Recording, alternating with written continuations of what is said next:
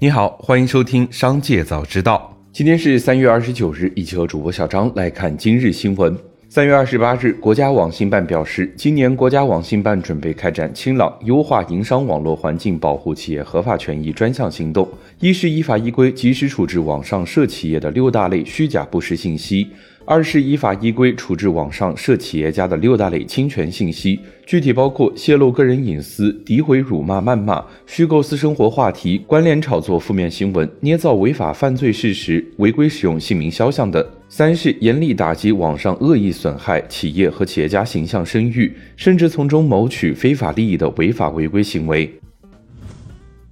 近日，海南一则消息吸引了市场的注意。海南省政府办公厅发布关于支持民营经济发展若干措施，措施中指出，营造公平公正法治环境，开展涉民企业案件立案监督和羁押必要性审查专项行动，甄别纠正侵犯民营企业和企业家的合法权益的案件。贯彻落实少捕胜诉、慎压刑事司法政策，对民营企业家涉案人员能不捕的不捕，能不诉的不诉，能不判实刑的不判实刑，能不羁押的及时予以释放或者变更强制措施。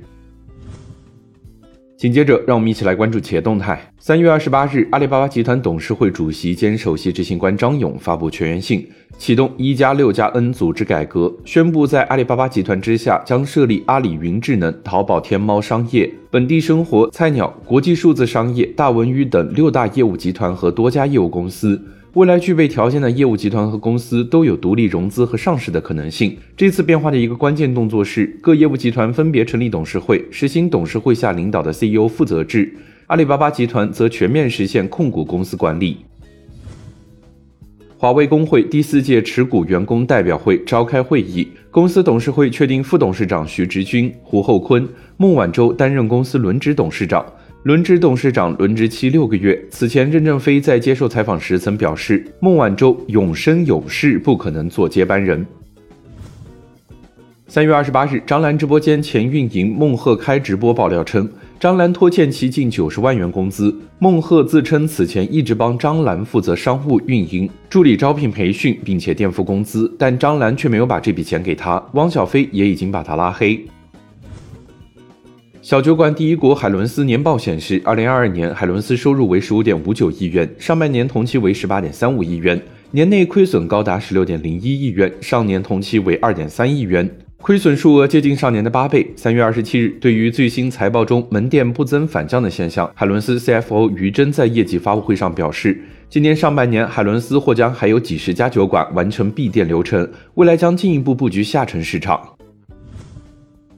三月二十八日，石油石化板块荣盛石化涨停。二十七日，荣盛石化发布公告称，控股股东荣盛控股拟将所持公司股份十点一三亿股，以每股二十四块三转让给战略投资者沙特阿美旗下 AOC，对价总额为二百四十六亿元。按照当日收盘价每股十二块九毛一来看，溢价百分之八十八。荣盛石化公告显示，双方的原油供应合作初始固定期限为二十年，后续以五年为期延长。未来，沙特阿美将供应浙江石化六成的原油需求。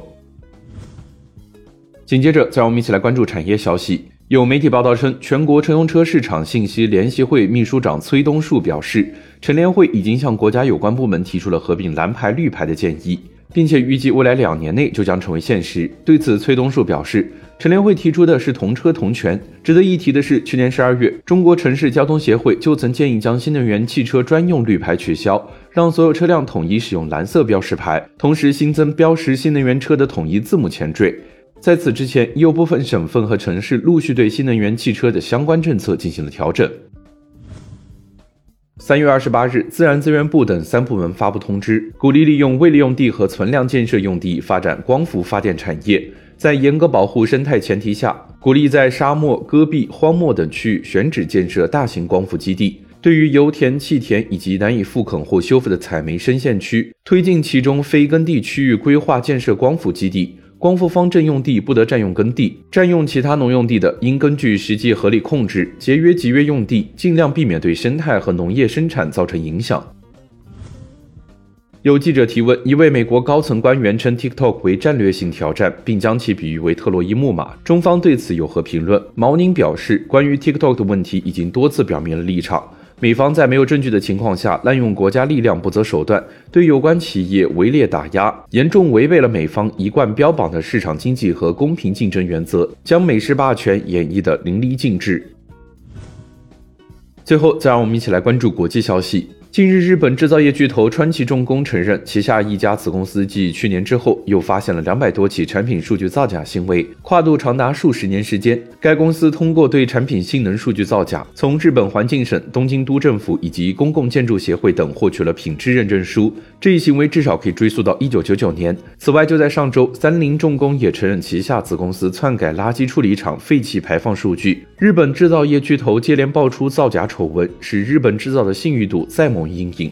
以上就是今天商界早知道的全部内容，感谢收听，明日再会。